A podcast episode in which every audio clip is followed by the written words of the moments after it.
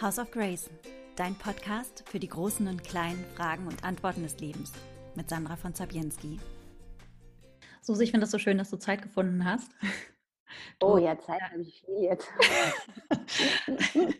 da lachen wir, obwohl es eigentlich gar nicht zum Lachen ist. Hoffentlich ist es auch zum Lachen. Ja, ich habe, ähm, wir hatten ja eigentlich einen anderen Termin ausgemacht. Und zwar wollte ich eigentlich mit dir so ein ganzes Potpourri an Themen ähm, besprechen, unter anderem auch dein neues Buch und aber auch ganz andere Themen, weil wir hatten ja auch schon mal uns unterhalten und dann hat es von der Technik her nicht geklappt.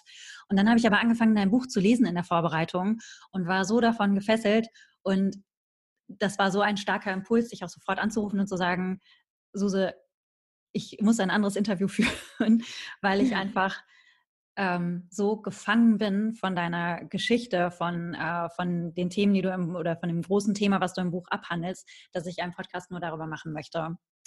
Und, äh, und ich, mir ist auch beim Lesen so bewusst geworden, wie sehr viel Angst ich auch in meinem Leben hatte. Ich habe mich in vielen Stellen wiedererkannt. Und ähm, magst du vielleicht, weil du kannst es als Autorin natürlich noch viel besser zusammenfassen, um was es so ganz grob in deinem Buch geht? Ja, also ich habe das Buch geschrieben letztes Jahr im, im Sommer angefangen und ähm, es, geht um, es geht um Angst, um Angststörungen, um Panikattacken, aber ich konnte ja nicht ahnen, dass es genau erscheint, nämlich äh, jetzt, äh, morgen ähm, in, in, dieser, in dieser Krise jetzt und zu dem Zeitpunkt, ähm, zu dem alle Menschen wesentlich mehr Angst haben oder sie mehr nach oben gestiegen ist, als noch, als ich das Buch geschrieben habe weil es war eigentlich so ein bisschen die Idee, dass also Angst begleitet mich seit ich ähm, oder Panikattacken, seit ich so jugendlich bin oder Kind 12, 13 mhm. und ich habe da nie drüber gesprochen oder also vor allen Dingen auch nicht geschrieben und jetzt habe ich das schon, naja, fast zehn Jahre nicht mehr akut und ähm, dann fand ich, war der Zeitpunkt gekommen, dass ich das teilen möchte, weil ich auch eben Sachen rausgefunden habe in all den Jahren, was mir geholfen hat.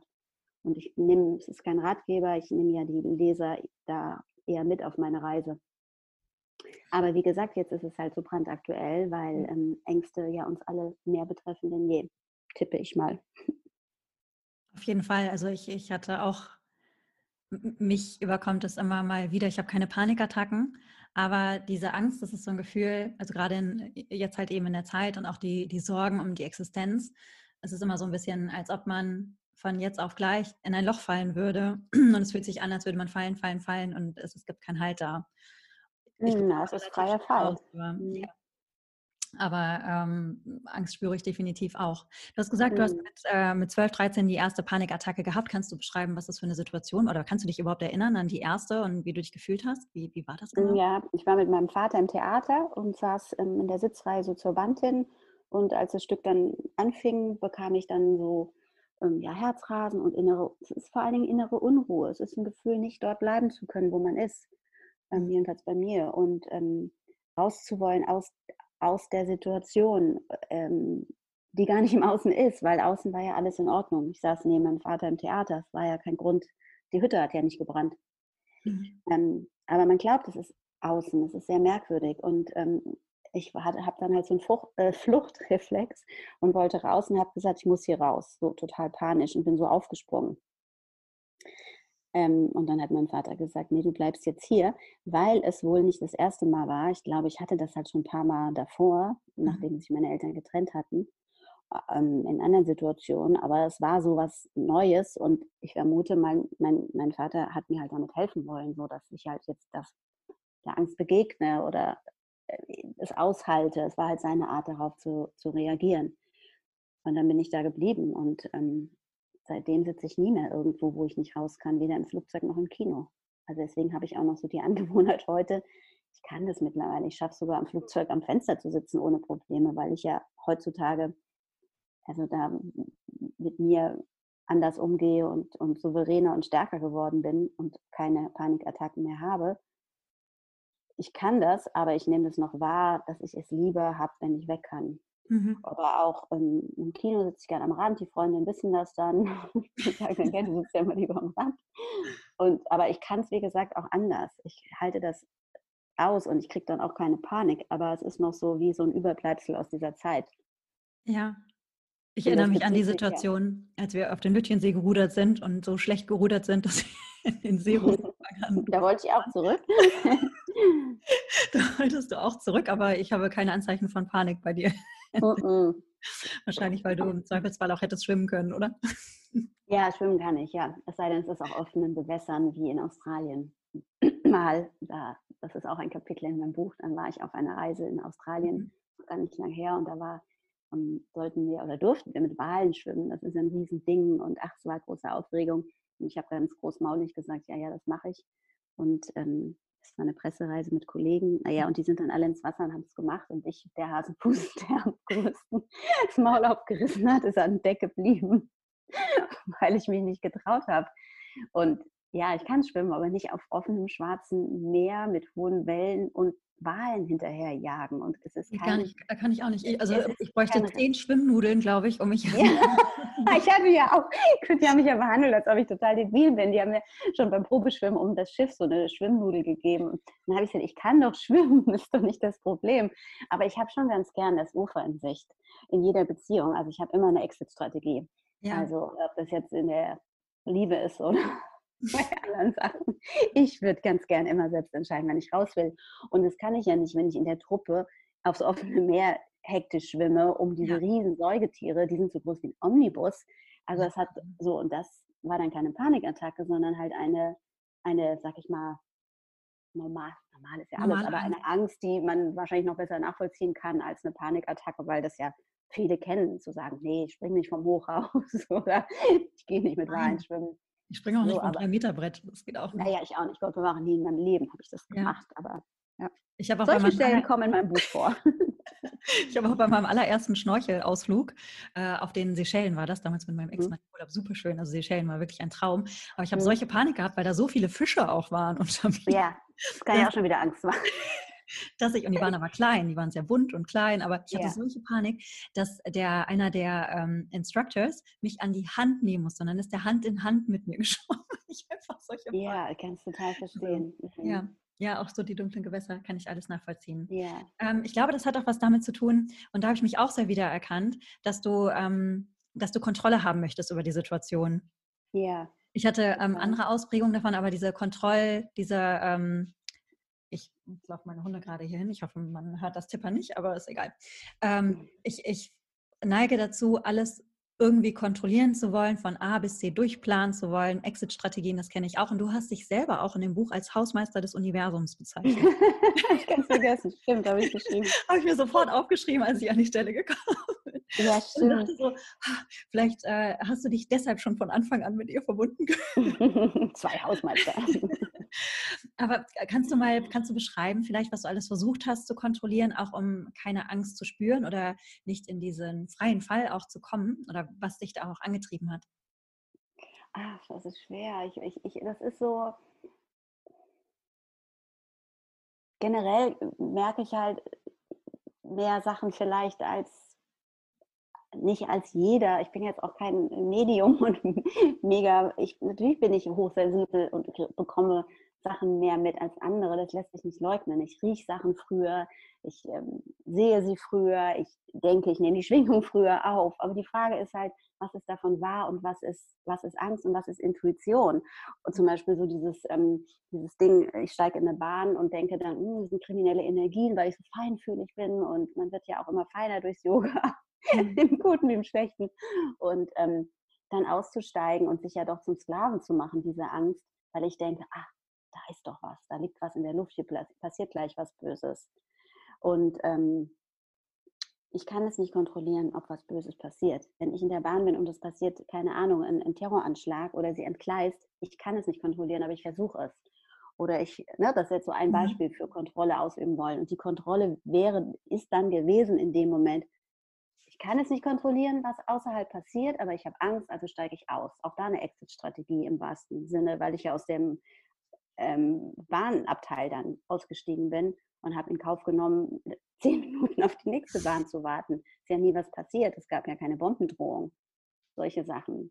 Und ähm, ansonsten ist ja Kontrolle, ach Gott, das ist ja ein ganz großes, weites Feld, was man kontrolliert. Ähm, ja, so viele Facetten. Äh, ob das jetzt durch Ernährung ist oder durch ähm, Menschen hm, in Gesprächen irgendwie kontrollieren wollen, dass sie deiner Meinung sind oder deine Wohnung. Ähm, ich habe jetzt solche, ich habe keine anderen Beispiele jetzt, die mir mhm. dazu schlau einfallen, was ich noch kontrolliert habe. Aber vom, von meinem Wesen ist es eher so, dass ich ganz gerne die Zügel in der Hand habe. Mhm. Und es nicht so leicht finde zu sagen, ach ja, so ganz, ganz gechillt, ach naja, ist doch egal, ähm, lass mal machen. Das, das Leben an sich schon, was so kommt, das nehme ich schon an. Da bin ich so ganz so surrendermäßig und kann so übergeben und loslassen. Aber in Beziehung mit anderen habe ich es gerne kontrolliert gehabt. Mhm. Ja. Du hast gerade ja auch selber gesagt, du hast immer, du hast immer Exit-Strategien, auch Exit-Strategien für die Liebe. Ähm, mhm. Was ist denn zum Beispiel so eine Exit-Strategie? Ja, zu gehen, bevor jemand wach wird. Also das, das ist für mich eigentlich viele Jahre das, der natürliche Weg gewesen. Und auch, ich fand es total normal, dass man, dass man nicht die Nacht zusammen verbringt, sondern dass ich gehe, bevor es hell wird. Und damit meine ich jetzt nicht nur ein One-Night-Stand, da geht man ja.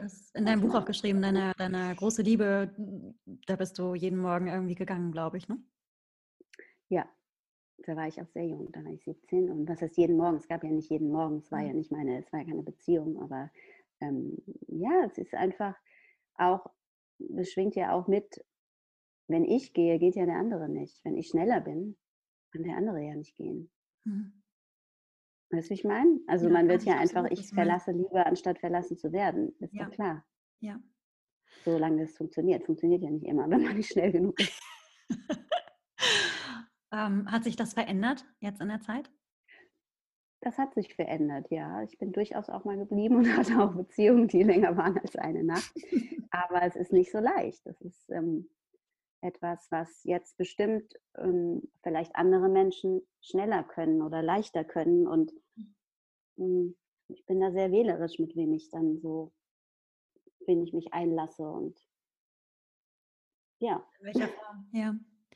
Was mir beim und Lesen wie schnell auch zum Beispiel. Also ja. das ist für mich, es ist, was jetzt so gerade auch passiert, ähm, dass man sich so langsam ja nur kennenlernen kann.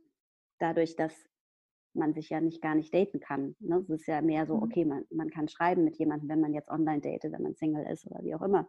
Ähm, es ist ja sehr, sehr, sehr langsam. Mir gefällt das ganz gut. ja. Also, so, es ist halt eine, eine Anbahnung, die ja, die langsamer ist als wenn die, als zu der Zeit, als die Welt noch eben vor der Krise war. Mhm. Und das ist wahrscheinlich eine der schönen Sachen daran. Ähm, ja. Was mir auch beim Lesen aufgefallen ist, und das passt auch so gut noch zu dem Thema Kontrolle, ich fand, wie du dich auch, ähm, wie du dich beschrieben hast, und daran habe ich mich auch selbst sehr wiedergefunden.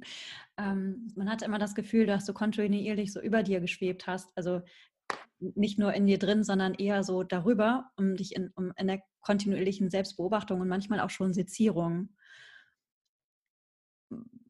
Mhm.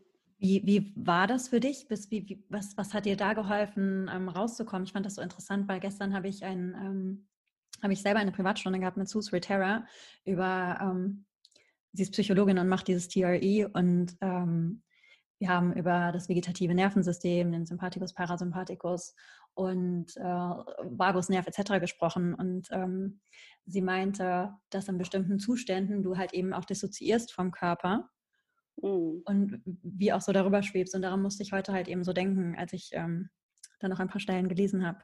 Mhm. Wie hast du dich da wahrgenommen?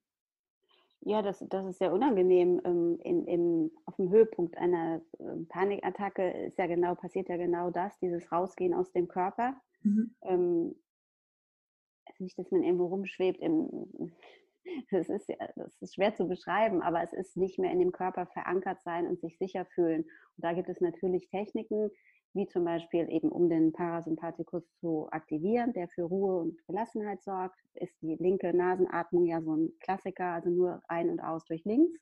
Das mhm. beruhigt den relativ schnell. Das kann ich jedem empfehlen, der irgendwie generell Ängste hat. Das mache ich auch im Moment jeden Tag. Mhm. reichen auch drei Minuten. Das kann man auch machen, während man Netflix guckt und sonst was macht in der anderen Nase bohrt. Ach nee, das geht ja nicht. Nee, nee, das ist ja zu weit. Nee, das nicht. Aber sonst kann man es bei allen Tätigkeiten fast machen. Und dann hat mir geholfen, ähm, das, also das Wichtigste ist in so einer Situation zurückzukommen in das Jetzt. Und wir sagen das immer so, ja, im Hier und Jetzt sein und man kennt das so als Floskel. Aber das ist nicht so einfach. Und eine Möglichkeit ist, dass man eben diese fünf Dinge aufzählt, die man sieht, vier, die man hört, drei, die man riecht, zwei, die man spürt. Also und das kann man mal ausprobieren. Zum Beispiel, ich stand ähm, äh, letztens auf dem Balkon und dachte, okay, jetzt mal drei Sachen oder vier, die du hörst. Und es hat einen Moment gedauert, weil ich dachte, ich höre ja gar nichts, es ist ja so still draußen. Und dann habe ich den Bambusrauschen gehört und dann habe ich so ein Vögel, äh, Vögel, äh, Vogelpärchen äh, zwitschern hören und so. Also das sind so Sachen einfach, nicht nur, dass man sich ablenkt von seiner Angst oder dieser aufkommenden Panik, sondern auch etwas macht, um in dem Hier und Jetzt wieder anzukommen. Mhm. Und dann kommt man auch in seinen, in seinen Körper rein, wofür natürlich Atmung ja generell ähm, ähm, sehr, Atmung ist ja sehr hilfreich, um eben wieder zurückzukommen in seinen Körper. Und nicht eben rumzuschweren irgendwo in dieser, auch in dieser, in dieser Fantasy-Geschichte, die man dann immer weiter spinnt. Was die alles Schlimmes passieren könnte. Mhm. Diese ganzen Bedrohungen, die auch in der Fantasie, die ja nicht real sind. Also sich mhm. auch wirklich fragen, was ist wahr wirklich von dem, was gerade meine Angst ist. Hast du das Gefühl, also jemand, der mir sehr, sehr nahe steht, äh, hatte extrem mit Angststörungen und Panikattacken zu kämpfen, äh, konnte auch Zeit, äh, zeitweise, also zwölf Monate lang nicht das Haus verlassen, fast zwölf Monate. Und äh, sie hatte mir mal gesagt, es ist nicht so, dass sie äh, das Gefühl hat, dass sie geheilt wird, sondern du lernst einfach immer besser damit umzugehen, Jahr mhm, für Jahr. Und dadurch wird es einfach auch weniger. Ist das etwas, was du auch beobachten kannst bei ja. dir? Ja, ich schreibe das auch genau den Satz, dass ich nicht hm, glaube, dass Angst geheilt werden muss und auch nicht sollte, weil sie auch ein, ein guter Rauchmelder Melder und Kompass ist. Es schützt uns ja auch vor Sachen und es mhm. vor allen Dingen weist sie uns darauf hin, äh, wo es sich lohnt hinzugucken. Man lernt sich sehr gut selbst kennen durch sie. Also ich würde die auch überhaupt nicht aus meinem Leben streichen wollen. Aber dieses damit umgehen, ähm, ja, es ist wie eine, das ist ja eine, eine Selbsterkenntnis, diese ganze Reise. Und, und ähm, indem man Sachen meistert, ist es halt auch eine innere Meisterschaft, die man erlangt, weil, weil, weil man sich kennenlernt.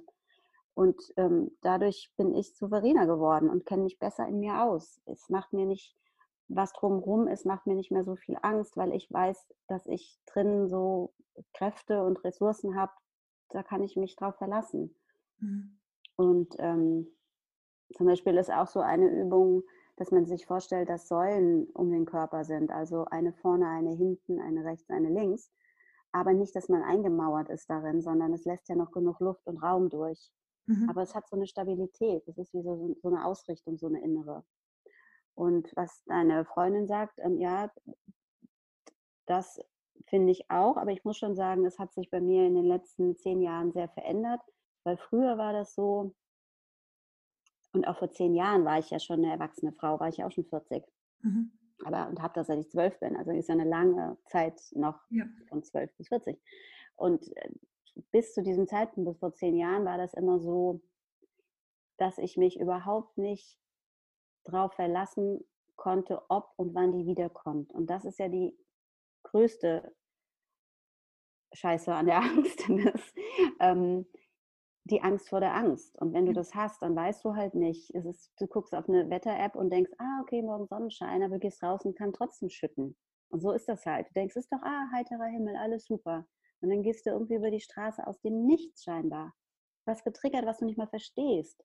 Das scheint alles gut zu sein. Kriegst du hm. eine Panikattacke. Und wenn du das einmal hattest und wenn du das ganz oft hattest, dann summiert sich das auf diesem Panikkonto. Und dann erinnerst du dich an Szenen, ah, damals Scheiße, auf der Straße in New York hatte ich das doch in dem Sommer, da war es doch so heiß. Ach, jetzt ist es wieder so heiß. Nicht, dass es mir wieder irgendwie schlecht geht. So, und da, mhm. ah, in dem Restaurant oder ach, letztes Mal im Kino ging es mir doch nicht so gut. Und so kommt eins zum anderen und dann hast du immer mehr Angst und dann kommt diese Vermeidungshaltung, okay, dann nicht mehr New York, nicht mehr Restaurant, nicht mehr Kino. Und so kommt es, dass Menschen nicht mehr aus der Wohnung können, wenn das mhm. schlimm wird. Und ja, genau so das nicht. Also genau. Das war, wäre die nächste Frage gewesen. War das bei dir auch so? Konntest, hast du dich noch eingeschränkt? Ich hatte das gar nicht. Ähm, ich habe normal teilgenommen am gesellschaftlichen Leben und habe auch meine Familie und meinen Sohn und alles. Also das war alles gut, aber es gab Situationen, da habe ich Vermeidungshaltung auf jeden Fall an den Tag gelegt, wie zum Beispiel, keine Ahnung, nicht mehr Autobahn fahren, weil da habe ich Panik gekriegt mal, so selber, also das mhm. Auto zu fahren auf der Autobahn, nicht als Beifahrer. Ähm, und dann gab es eine Szene, dass ich in Griechenland im Urlaub war und bin heimgeflogen. Ich war mit meiner Familie da und bin nach, ich glaube, einem Tag, anderthalb Tagen heimgeflogen, ganz alleine, weil ich dachte, ich wäre krank. Ich hätte was, ich hätte einen Gehirntumor. Ich mhm. hatte gar nichts, also weder Kopfschmerzen noch gab es Anzeichen irgendeiner Krankheit. Aber ich hatte plötzlich auf dem Liegestuhl dem, an dem ersten Urlaubstag so eine Panikattacke gekriegt, dass ich dachte, oh Gott, jetzt habe ich aber wirklich was Schlimmes. Und das ist nicht hypochondrisch, sondern du fühlst es ja dann, dass etwas mit dir nicht stimmt. Also es ist ja mhm. nicht so, dass, ja, es ist schwer zu erklären. Und dann, dann brauchte ich halt eine Absicherung, so schwarz auf weiß, mit mir ist alles in Ordnung. Bin also nach Hamburg geflogen, habe mich da einem, wie heißt das, EEG, ja, unterzogen und war mhm. alles in Ordnung. Und dann bin ich wieder zurückgeflogen nach zwei Tagen. Was hat äh, dein damaliger Mann und dein Sohn dazu gesagt? Naja, die waren natürlich besorgt, ist ja klar, aber haben mich ja unterstützt. Also das macht ja auch Angst, wenn dann jemand so selbst so Angst hat. Ja, das stimmt. Es ist schwer in einer Beziehung damit klarzukommen, aber das haben die ja gut gemacht. Würdest du sagen, gab es einen Wendepunkt für dich, wo du die Angst zwar gesehen hast, aber bewusst anders handeln konntest, konntest oder dich äh, nicht von ihr so hast äh, leiten lassen? Oder ja, das war vor zehn Jahren. Das, das, das war, war der Ton gerade ein bisschen weg. Ich hoffe, das ist. Hörst du mich noch? Ich höre dich super. Mhm. Ähm, ähm. Nee, ich hatte gefragt, ob es äh, ein einschneidendes Erlebnis gab oder ob es äh, so ein sukzessiver Prozess war. Also beides. Es, es, mhm. ist, ein, es ist ein Prozess, der nach und nach ähm, ja, dich weiterführt, auf jeden Fall. Oder mich weitergeführt hat. Ich habe ja auch doch viel unternommen. Ich habe ja auch Gesprächstherapien gemacht. Die haben sich aber nicht alle um die Angst gedreht. Das war ein Teil davon. Aber Kannst du halt die Ballongeschichte vielleicht auch erzählen? Die ist, Na, die ist lustiger geschrieben, die Ballongeschichte. Also ich habe so gesagt, naja, wer einmal Suchende ist, ist immer Suchende. Und ich habe natürlich viel äh, spirituellen Firlefanz auch unternommen oder auch Sachen, die auch sicher hilfreich sind bei anderen. Aber unter anderem habe ich auch eine Familienaufstellung gemacht und ganz viele halten da ja viel von. Und ja. ich glaube auch daran, sonst hätte ich es ja nicht gemacht, dass das was bringen kann und habe ja auch Respekt vor, vor allen, die damit Erfolg haben. Für mich war es einfach nur Slapstick. Also das kann ich gar nicht mhm. erklären. Ich will, das muss man im Buch lesen. Sandra, das ist. ich habe so gelacht, dass ich die Augen ja. heute nicht weiß. Du kennst was, wenn man so doll lachen muss, dass man die Augen nicht aufbekommen kann? Oh Gott, ja, das ist auch, das ist auch ein Highlight im Buch mit der Ballonsummer. Und wenn ich, wenn ich dann, ähm, wenn ich äh, wenn ich lese, ich habe immer die, die Szene wirklich im Kopf. Also es ist, äh, ich sehe dich wirklich in der Situation. Ich kann mir deinen Gesichtsausdruck vorstellen, weil ich dich ja auch schon ein paar Mal live gesehen habe. Ja, ja. das war total absurd. Und ja, ich habe einfach so gelacht. Das war der, köstliche, das war, einer der schönsten Morgende heute, die du mir da geschenkt hast. Also, ja, man sieht, es ist auch ein lustiges Buch. Ich finde das ganz wichtig zu sagen. Ne? Also ja. es ist vor allen Dingen ein mutmachendes Buch. Es geht ja. ja nicht aus im Sinne von, oh Gott, ich habe so Angst, was machen wir denn jetzt? Vor allen Dingen war mir ganz wichtig, nicht noch mehr Angst zu machen. Ja. Und das ist natürlich in der jetzigen Zeit eh Gold wert, dass Absolut. man Positivität strahlt ähm, und das irgendwie alles so ein bisschen die Frequenz mal so ein bisschen erhöht. Mhm. Und ähm, ja, zurück zu deiner Frage. Es gab einen Schlüsselmoment ähm, vor zehn Jahren. Da bin ich mit meinem Sohn nach New York geflogen und wir wollten erst als Familie fahren, haben uns aber dann getrennt. Das war dann doch sehr plötzlich, dass ich also alleine mit ähm, unserem Sohn nach New York bin. Und ich war früher Stewardess, ich bin um die Welt geflogen. Also ich war jetzt keine kleine Maus, hätte man gedacht, die jetzt Angst hat, nach Amerika zu fliegen. Mhm. So, oder es muss ja keine kleine Maus sein, um Angst zu haben vor sowas. Also, aber ich hatte trotzdem Schiss vor dieser Verantwortung und vor dieser, dass ich jetzt so der Herr im Haus bin und jetzt habe ich keinen Mann mehr. Also alles so Sachen, die gar nicht so von außen man gedacht hätte von mir.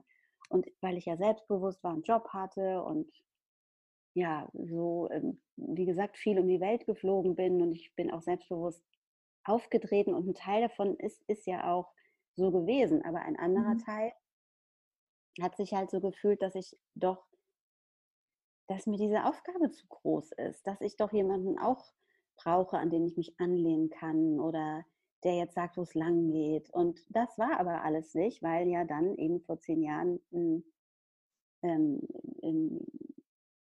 wir uns eben getrennt haben. Und ja, und dann bin ich mit meinem Sohn dahin und der war 13 und ich habe schon im Vorfeld gedacht, oh Gott, ich weiß überhaupt nicht, ähm, ich würde am liebsten gar nicht wegfliegen. Ich weiß ja noch nicht mehr, wo, wie ich von, von Downtown nach Uptown komme, obwohl ich natürlich schon dort war. Bin aber immer hinterhergetrottet und habe mich nie um mich selbst, nie, nie selbst gekümmert, sondern so wie so ein Kind, das so hinterherläuft. Und ich glaube, ein ganz großer Teil der Angstbewältigung äh, ist, ähm, dass man der Steuermann seines Lebens wird.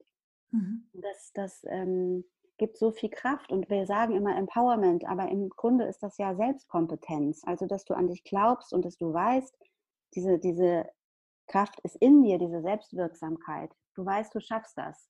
Und das schaffst, das erfährst du nur, wenn du eine Aufgabe äh, angehst oder machst, vor der du Angst hast vorher und die dann schaffst. Und das kann nur ein Weg zum Bäcker sein für jemand, der lange im Haus ist und Angst hat, rauszugehen, wie das bei deiner Freundin war. Vor lauter Panik nicht mehr vor die Tür können, dann ist auch ein Gang zum Bäcker ein Riesending. Aber wenn du den geschafft hast, fühlst du dich natürlich schon wieder stärker.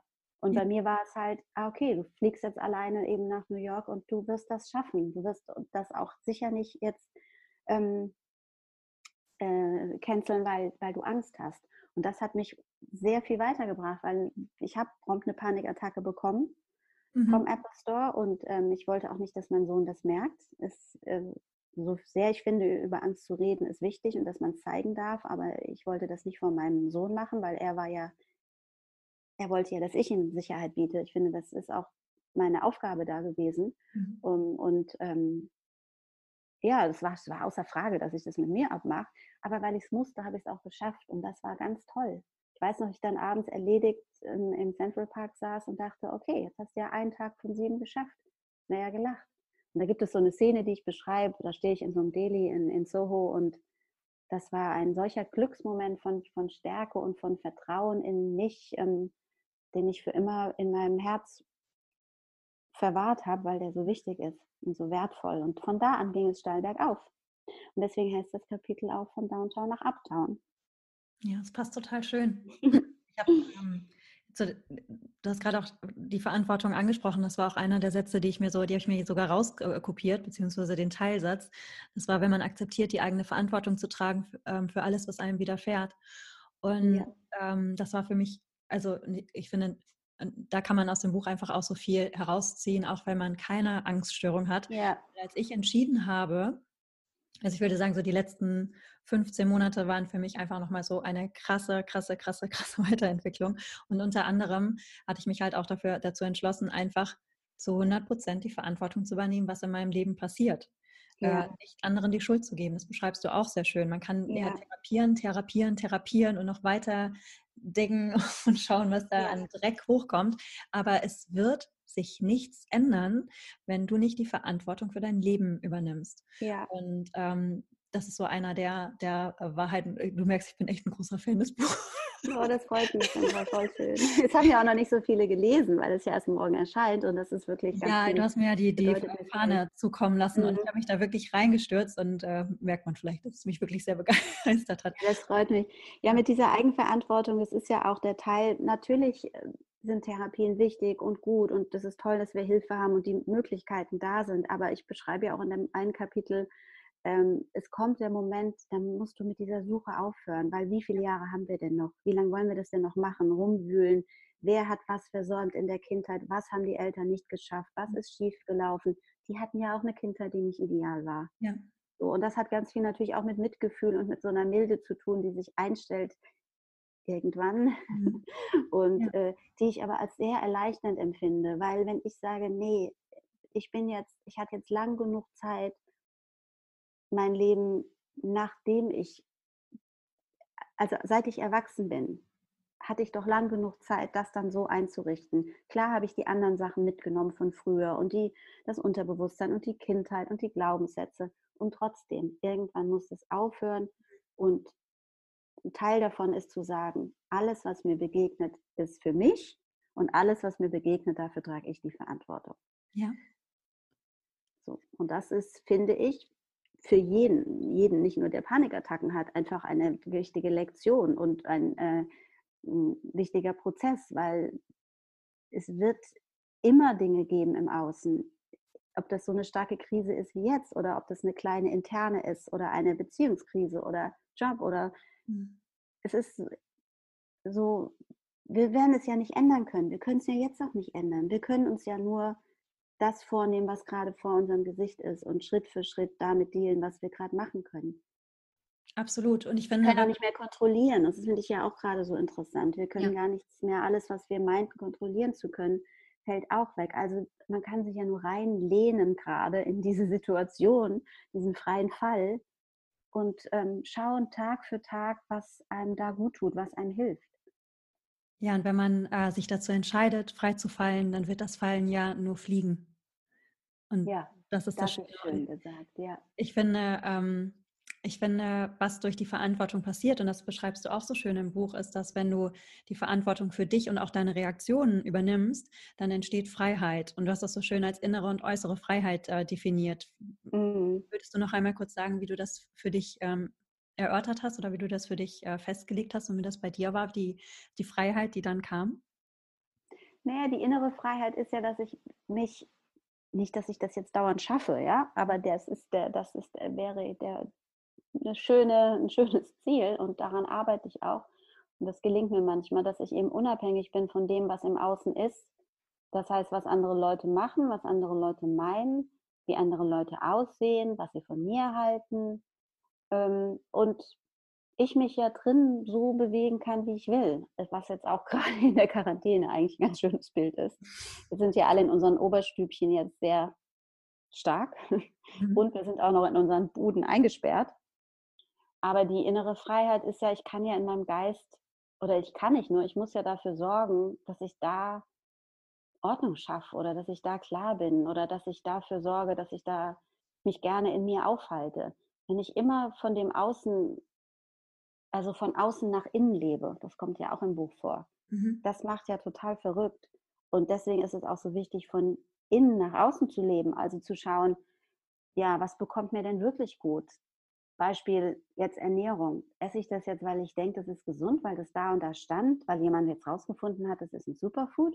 Oder esse ich das jetzt, weil es mir wirklich schmeckt oder weil es mir gut tut? Das ist jetzt nur ein banales Beispiel. Und so, ja, es ist ein, ein, ein permanentes dran erinnern, erstmal von innen nach außen auch diese Freiheit zu suchen und sie nicht zu glauben, dass einem etwas einschränkt, ja, was, was von außen kommt. Ich kann das nicht so, ich kann besser schreiben als reden, Sandra. Das ist so ein bisschen schwierig. Finde ich nicht. ja, aber ich, ich finde ganz beides so ganz gut. Baden. ähm, gerade kam auch das äh, Stichwort Mut. Ähm, mhm. Was würdest du sagen, war das Mutigste, was du je getan hast? Ähm, aufhören, Alkohol zu trinken. Mhm. Zum Beispiel. Ja, stimmt. Das äh, war dein Buch davor. Ja, aber das, das habe ich jetzt nicht gesagt, um Werbung fürs Buch davor ja. zu machen, sondern weil es, ähm, ja, das ist echt äh, krass, was dann passiert und dafür braucht man schon Mut. Ähm, und es ist halt natürlich nicht so in der Gesellschaft anerkannt, äh, wie wenn du sagst, oh, ich habe jetzt einen Fallschirmsprung gemacht. Ja. Also überhaupt sind ja innere Prozesse, da kriegst du ja keinen Beifall für, was ja auch okay ist. Kannst du dir nur selbst klatschen. Aber ähm, ja, das ist halt schwieriger, ne? Man wird eher so abgekapselt, abge, äh, wie heißt das, abgekanzelt, so jetzt habe ich das Wort. Mm, ähm, mm. Ja, wieso trinkst du nicht? Ach komm, ein Glas Weißwein oder ein Glas Champagner, das ist jetzt nicht so schlimm. Ja, man begegnet auch seinen, seinen Abgründen und Dämonen einfach sehr viel ja. extremer als, mhm. ja, wenn du halt Mittel hast, gerade jetzt auch, ne? Also ja. es wird ja im Moment ähm, wesentlich mehr getrunken als sonst, habe ich gehört. Ja, ich kann das total, also ich musste auch an dich denken, weil ich hatte einen Abend, äh, da habe ich, äh, als es gerade aufkam und, ähm, und ich äh, mir bewusst war, dass ich mein, mein gesamtes Yoga-Einkommen verloren habe, hatte ich so ein Bedürfnis, Weißwein zu trinken. Richtig schlimm. Ja. Und ja, ich habe aber die Flasche nicht aufgekommen. Da scheitert schon daran. Und dann habe ich mich halt daran erinnert, habe ich mich äh, äh, ernsthaft habe ich mich an ein Buch erinnert und dachte, nein, du probierst es jetzt ohne. Das geht auch ohne. Du schaffst das. Ja, ja, aber ich kann das verstehen. Also ich meine, der Druck von außen ist so hoch im Moment ja. und viel höher als sonst. Und dieses Alleinsein, das ist ja eine wahnsinnige, mh, hm, ja, zurückgeworfen sein auf, auf sich selber und ja. aushalten mit sich. Nur deswegen, das sage ich auch dauernd, fällt mir diese Quarantäne und die Situation jetzt nicht besonders schwer. Ich lebe ja fast immer so. Also mhm. ich bin nicht immer in der Bude und habe anderthalb Meter Abstand zu den Menschen, aber ähm, ja, ich trinke schon dreieinhalb Jahre nicht und ähm, mhm. bin sehr viel mir schon begegnet in sehr guten ja. und in sehr schlechten Zeiten ohne Alkohol. Und ähm, deswegen, ich habe jetzt gar keine Mittel, um das wegzudrücken, außer mhm. halt natürlich auch scrollen bei Instagram und Netflix gucken oder Schokolade meinetwegen. Aber mhm. Alkohol ist natürlich jetzt verständlicherweise gerade etwas, wo du dich schön aus, ähm, äh, schön betäuben kannst. Ja. Ja, und ich finde, also das finde ich nicht, sondern das habe ich gemerkt, das hat schon viel Mut gebraucht und ja, bin ich hm, froh drum, ja. Mhm. ja. Genug vom Alkohol. ähm, Gerade in der aktuellen Zeit sind wir auch mit dem Tod konfrontiert. Ähm, und mhm. viele Ängste, die du hattest, haben sich ja auch darum gedreht, dass es mit deinem Leben dann, oder vielleicht habe ich das auch falsch verstanden, korrigiere mich bitte, wenn es anders ist, aber dass dir was passieren könnte. Ähm, und ich habe mich gefragt, was Tod für dich bedeutet. Hm, ganz kurz, ich muss mal mein Ladekabel hier reinmachen, sonst haben wir bald keinen Akku mehr.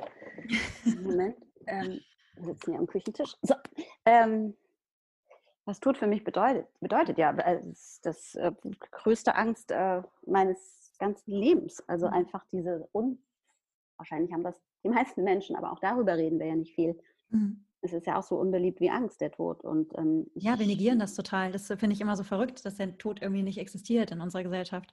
Entschuldigung. Ja, und nee, total. Bin ich, es ist genau so. Und ich wollte das auch mein Leben lang nicht auch nicht drüber sprechen. An manchen Tagen gucke ich schon weg, wenn ich am Beerdigungsinstitut vorbeigehe. So sehr macht mir das Angst. Mhm. Ja, und ich, am Ende des Buches schreibe ich ja auch darüber, ja, aber die einzige Möglichkeit mit meiner Angst, die letztendlich ist ja die Angst, die über allem steht, die Endlichkeit. Dass wir ja. alle, wir sind alle Sternenstaub und sterben. Mhm. Das ist so. Und diese Tatsache ist unausweichlich, aber wir weichen ihr ja dauernd aus. Und ich weiche mein Leben lang dieser Tatsache aus, weil es mir einfach von klein auf die größte Angst macht. Wie begegnest du dem Tod jetzt? Also hast du, hm, konfrontierst du dich damit oder?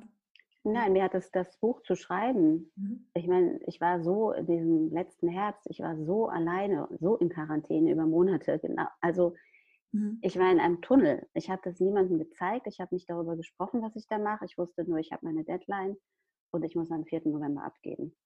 Und ähm, ab September war ich wirklich ähm, im Tunnel und, und, und die letzten Wochen dann davor wusste ich, es ist immer noch das eine Kapitel mit dem Tod. Ich habe es immer rausgeschoben und noch ein Kapitel und noch ein anderes. Mhm. Und ich wusste, am Ende, es wird enden mit dem Tod, weil es ist einfach so.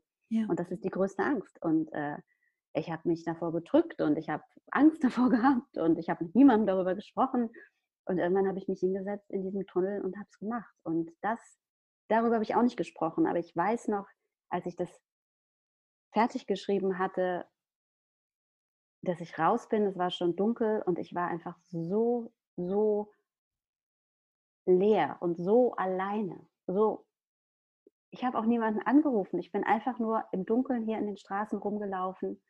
Und es war, als ob das dieses kleine Teil war, was mir gefehlt hat, um es zu akzeptieren.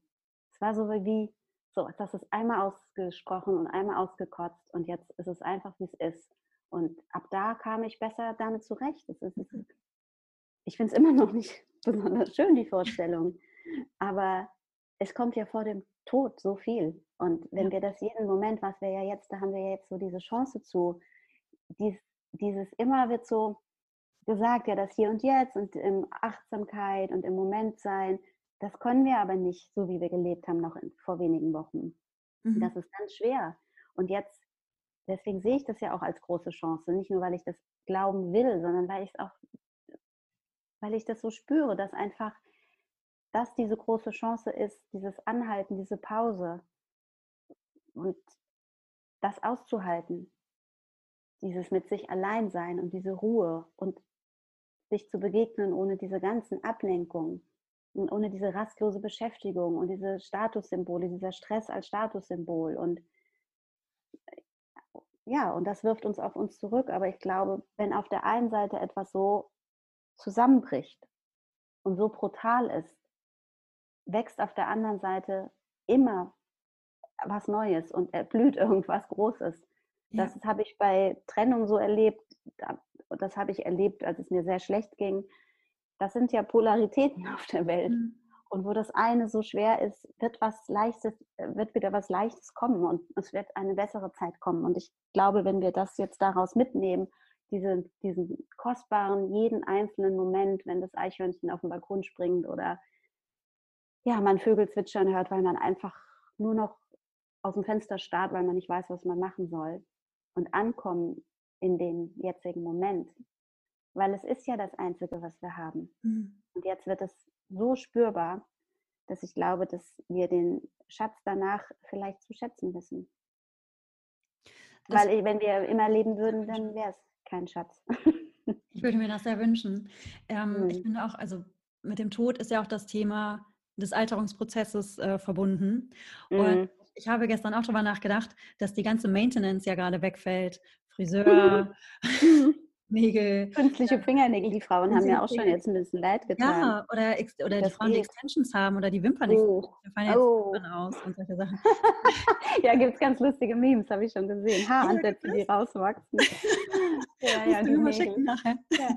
Ich habe, ähm, und ich habe, ähm, und da habe ich dich angerufen, weil es gibt auch ein Kapitel über die über, über Schönheit oder über den, die Beziehung zum Körper in deinem Buch. Ja ich habe, ich habe mich sehr erinnert gefühlt. Also ich habe dich ja vor zwei Tagen, drei Tagen angerufen, weil ich da einen kurzen Rückfall hatte und dachte, mein Körper ist nicht perfekt genug.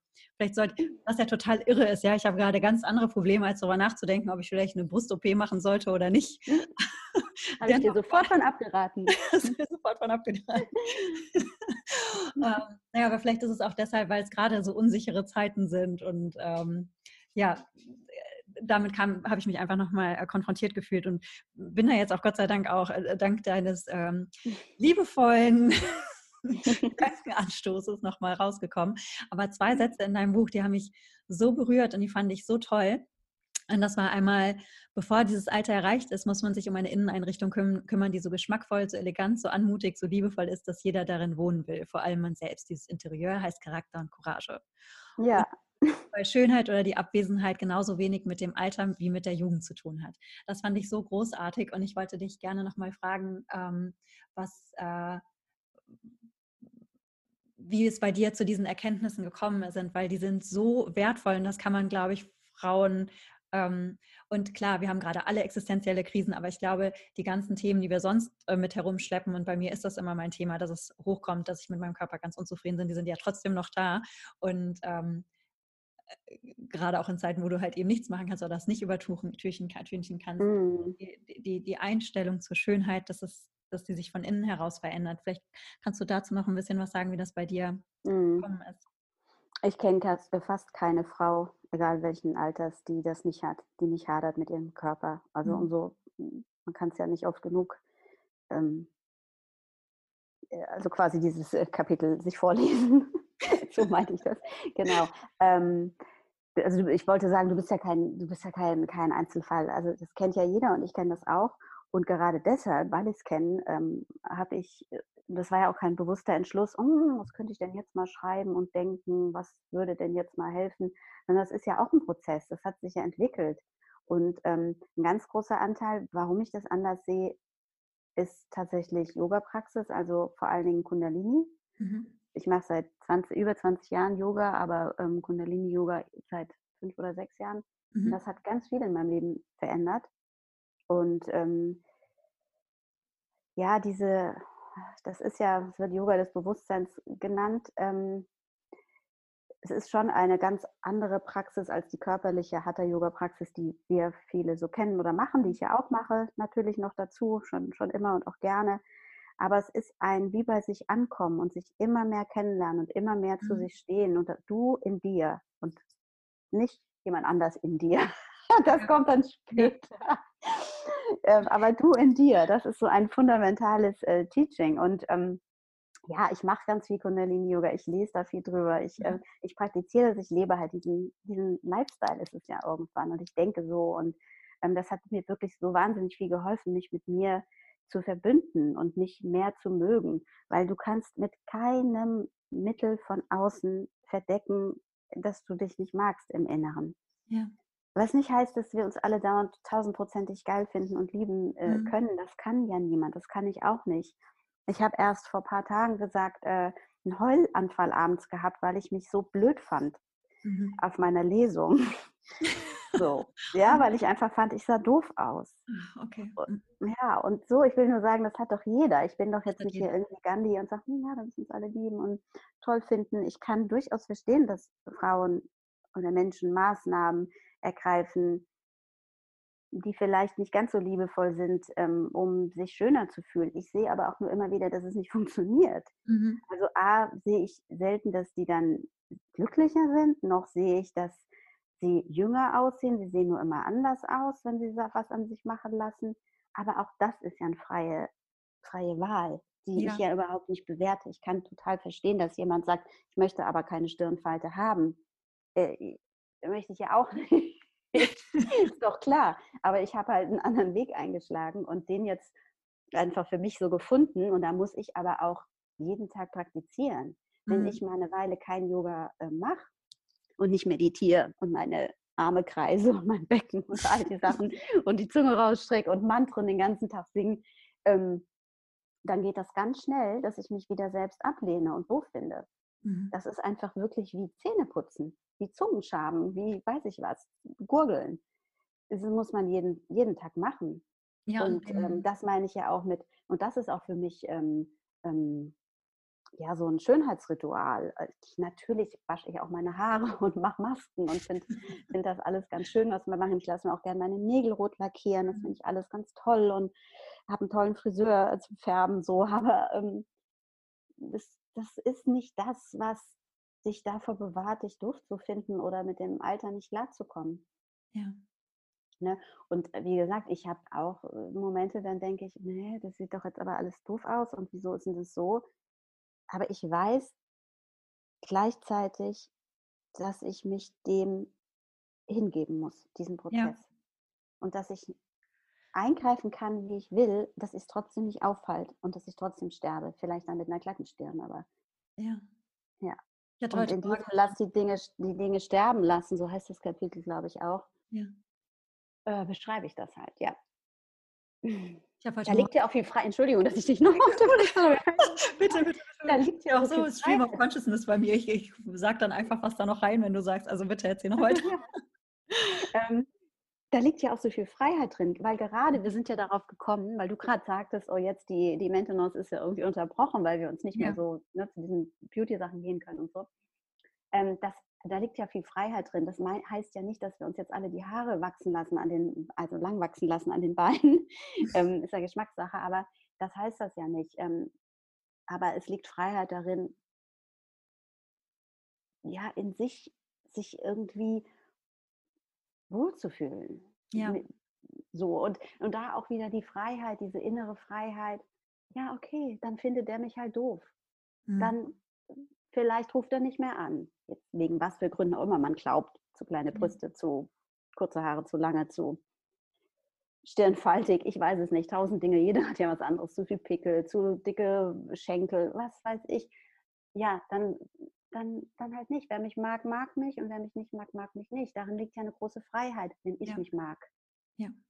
Und dann äh, eins ja auch nochmal ganz klar, ähm, das ist ja eh hausgemacht. Keiner wird über dich denken, dass deine, weißt du, dass, dass mit dir was nicht in Ordnung ist, der dich toll findet. Hm. Ja, das stimmt. Das weiß man ja auch alles rational. Das war, genau, das ist ja alles, steht ja in jeder Frauenzeitschrift, da sage ich ja nichts Neues, genau. Deswegen muss man ja praktizieren. Deshalb muss man praktizieren, ja, ja. genau. Kann man ähm, halt nicht kaufen. Und das einfach akzeptieren, dass es halt äh, einfach Tage gibt, in denen man halt vom Spiegel steht und äh, die Gesichtshaut nach hinten strafft oder sich fragt, oh mein Gott. Klar. Wie, wie würde ich nicht aussehen, wenn es vielleicht, vielleicht ein B-Körbchen wäre? nicht nur akzeptieren, weil das funktioniert ja nicht in so Momenten. Dann bist du ja trotzdem deprimiert und traurig. Und wenn dann sagst, ja, ach, muss ich halt einfach akzeptieren, das hilft ja gar nichts. Nee, sondern ich eben, es, ich lasse es dann. Was machen? Ja, aber was mir tatsächlich auch hilft, ist, das zu akzeptieren, dass ich das jetzt so denke. Das auf jeden Fall, da bin ich voll bei dir. Also das nicht wegschieben und dich dann dafür noch beschimpfen, dass du dich jetzt hässlich findest, Genau. weil das passiert ja meistens. Warum lehne ich mich jetzt ab? Ich bin doch Yogi, ich muss mich doch lieben. Das ist ja noch schlimmer dann. Das ist ja nochmal noch mal Beschuldigung, Mhm. ähm, nochmal fertig machen. Nee, da voll bin ich bei dir, das einfach so stehen lassen und auch sagen, okay, ich schlafe da jetzt mal eine Nacht drüber, weil am anderen Tag ist das ja oft schon anders. Aber ich- gleichzeitig halt etwas tun, ähm, was diese Selbstwahrnehmung wieder in eine andere äh, äh, Frequenz bringt, in Ja. was Positiveres. Und da gibt es ja auch ähm, A, eben Meditation und Yoga, aber es hilft zum Beispiel, finde ich, auch ähm, kalt duschen. Halt duschen, Atemübungen, Ja. ähm, so Energy Work. Ich liebe momentan ähm, diese Energy Work von äh, John Emerald und habe da, weißt du, der bei Goop war. Und er hat Online-Kurse, die Ah. mache ich gerade. Oder äh, ja. Du mhm. alles machst, Sandra. Ja. Ja, muss ich mir mal Meine- angucken. Meine Tantra-Sachen helfen mir, die ähm, Ja. die ja sich sehr auch dem Kundalini ähneln. Ich, halt, ich halte Mhm. extrem viel von der Kundalini-Yoga-Praxis. Ähm, ich glaube, dass das, dass das vielen Menschen hilft. Und ähm, Mhm. meine Sachen sind, äh, ja, ich sehe da Ähnlichkeiten und die sind, sind die teilweise noch ein bisschen abgefahrener mit Gottheiten und solchen Geschichten. Ja, das macht ja Ähm, nichts. aber es Weißt du, manchmal ist es einfach nur ein Spaziergang mit den Hunden und die Stille und den Ja. Sonnenuntergang in meinen Körper lassen. Das ist, äh, so fühlt es sich dann für mich an. Und, Ja. ähm, oder den Tag verabschieden, draußen still auf meiner Terrasse sitzen. Ich wohne hier mitten im Nirgendwo und Vogelgezwitscher habe ich wirklich immer. Mhm. Ähm, und da aber den Tag verabschieden, das, ist, das sind alles Dinge, die mir total viel Ruhe geben. Und Ich finde, was aus, auch hilft, ist, ähm, shiften. wie bitte? Perspektive shiften, ja. Und ich wollte gerade sagen, sie auch dahin shiften, weg von dir, auch auf andere Menschen. Genau. Also was mir auch hilft, ähm, ja, jetzt ja ohnehin, dass ich habe nicht alle Probleme in der Welt und Mhm. ich bin auch nicht die hässlichste, ich muss aber auch nicht die schönste im Raum sein. Mhm. So, ne? Also Ja. ist ja auch ganz heilsam so der Gedanke. Nicht immer in der ersten Liga sein und, und dann sich mit anderen befassen und gucken, wie es einer Freundin geht, die Genau. vielleicht gerade ganz andere Sorgen hat als ihre Brüste. Ja, definitiv. Nicht nur, nicht nur dieses, dieses ständige um sich selbst kreisen, m, Mhm. da einfach rauszukommen. Mhm. Habe ich ja auch, ich habe zum, ähm, bei mir sind ja auch die Yoga-Einnahmen aus weggebrochen, aber ich habe ja ein Einkommen aus der PR. Ähm, und dieses, ich werde zwei Sachen machen, wo ich eher so mit dabei bin, als dass ich selber was aufsetze. Aber ansonsten ist das für mich jetzt gar nicht die Zeit, Online-Kurse anzubieten oder sonst was, weil das für andere auch viel dringender ist. Und Mhm. ich habe letztens geschrieben, es ist eine Zeit der Unterstützung und nicht der Profilierung. Und das Mhm. ist ganz, ganz wichtig. Und ähm, das nochmal zu dem Thema, um sich Ja, selbst. ja, das kann man auch auf das Thema beziehen, genau. Ja. Du hast eine, äh, einer der Perlensätze, und es gibt sehr viele in dem Buch, weil du einfach eine fantastische Autorin bist, ist Ja, ähm, danke. äh, von Herzen. Ich sage ja immer die Mhm. Wahrheit, also ich, es ist wirklich meine ehrliche Meinung. Und einer der Sätze ist, ähm, speak from the scar, not the wound. Wann Mhm. hast du oder wann hast du gemerkt, dass du heile bist oder würdest du sagen, dass du heile bist oder dass du jetzt von der Narbe heraus sprechen kannst? Wann kam die Idee? Tatsächlich erst vor einem Jahr, als ich das ähm, Thema vorgeschlagen habe. Ähm, vorher habe ich gesagt, nee, da schreibe ich nicht drüber. Ich habe Ja. nie darüber über die Angst geschrieben oder gesprochen eben. Und als ich gemerkt habe, offenbar war das der Moment, als die Narbe ähm, da war, Mhm. vor einem Jahr, als ich das eben beim Fischer Verlag dann angeboten habe. Ich bin Mhm. echt sehr froh, dass du das Buch geschrieben hast. Und mh, zum Abschluss, dieses Buch ist ja nicht nur so, dass du viel daraus mitnimmst, sondern äh, und, und auch richtig lachen kannst, weil einfach auch ein paar lustige Situationen dabei sind. Ähm, ich saß heute Morgen, als ich den Schluss des Buches gelesen habe. Ist für mich übrigens immer total wichtig, so der, der Schluss ähm, des Buches. Ich weiß nicht, ob du das Hotel New Hampshire kennst von John Irving. Das ist einer der, der schönsten Mhm. Schlusskapitel überhaupt. Es ist, es ist so die Stimmung, die dich mit der, mit der dich das Buch zurücklässt. Und als ich Ja. deine Schlusssätze äh, gelesen habe, saß ich wirklich äh, mit Tränen in den Augen da und eine kleine ist auch das, die Wange heruntergekullert. Und ich wollte dich fragen, ob du die letzten Sätze zum Abschluss des Podcasts vielleicht vorlesen würdest. Ja, ist eine Premiere, Sandra. Danke. Habe ich noch niemandem vorgelesen. Kann sein, dass ich auch heul dabei, aber dann legen wir ja schnell auf.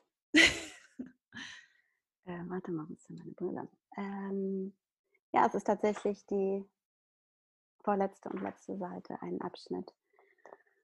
Also.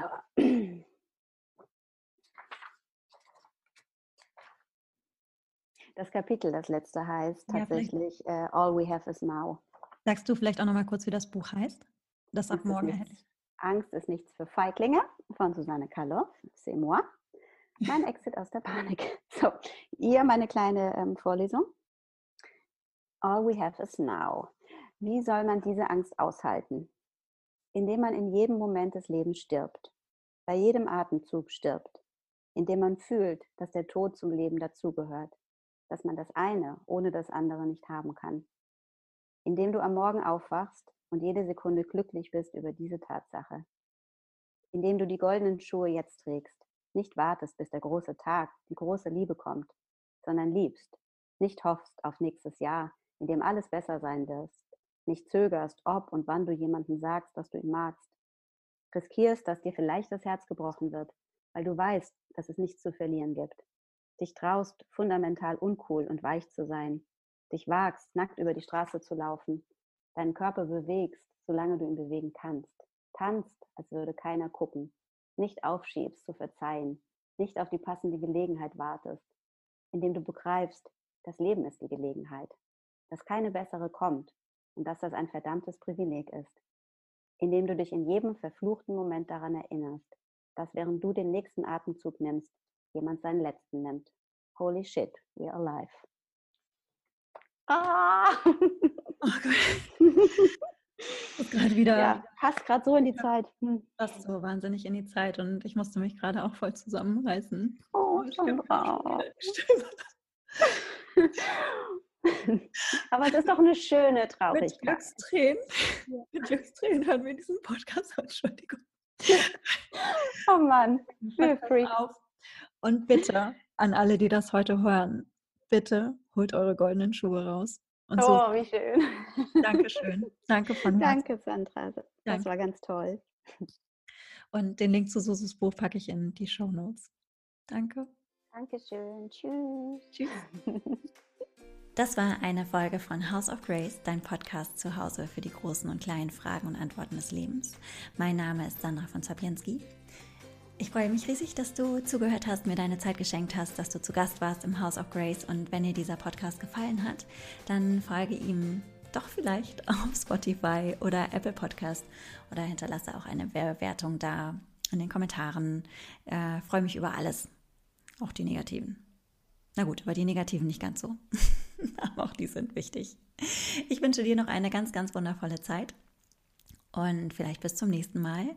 Regie und Schmidt, Schnitt macht wie immer Sebastian Schmidt, seines Zeichens Nature Coach und unter Sebastian Schmidt unterstrich Nature Coach bei Instagram zu finden. Alles Liebe.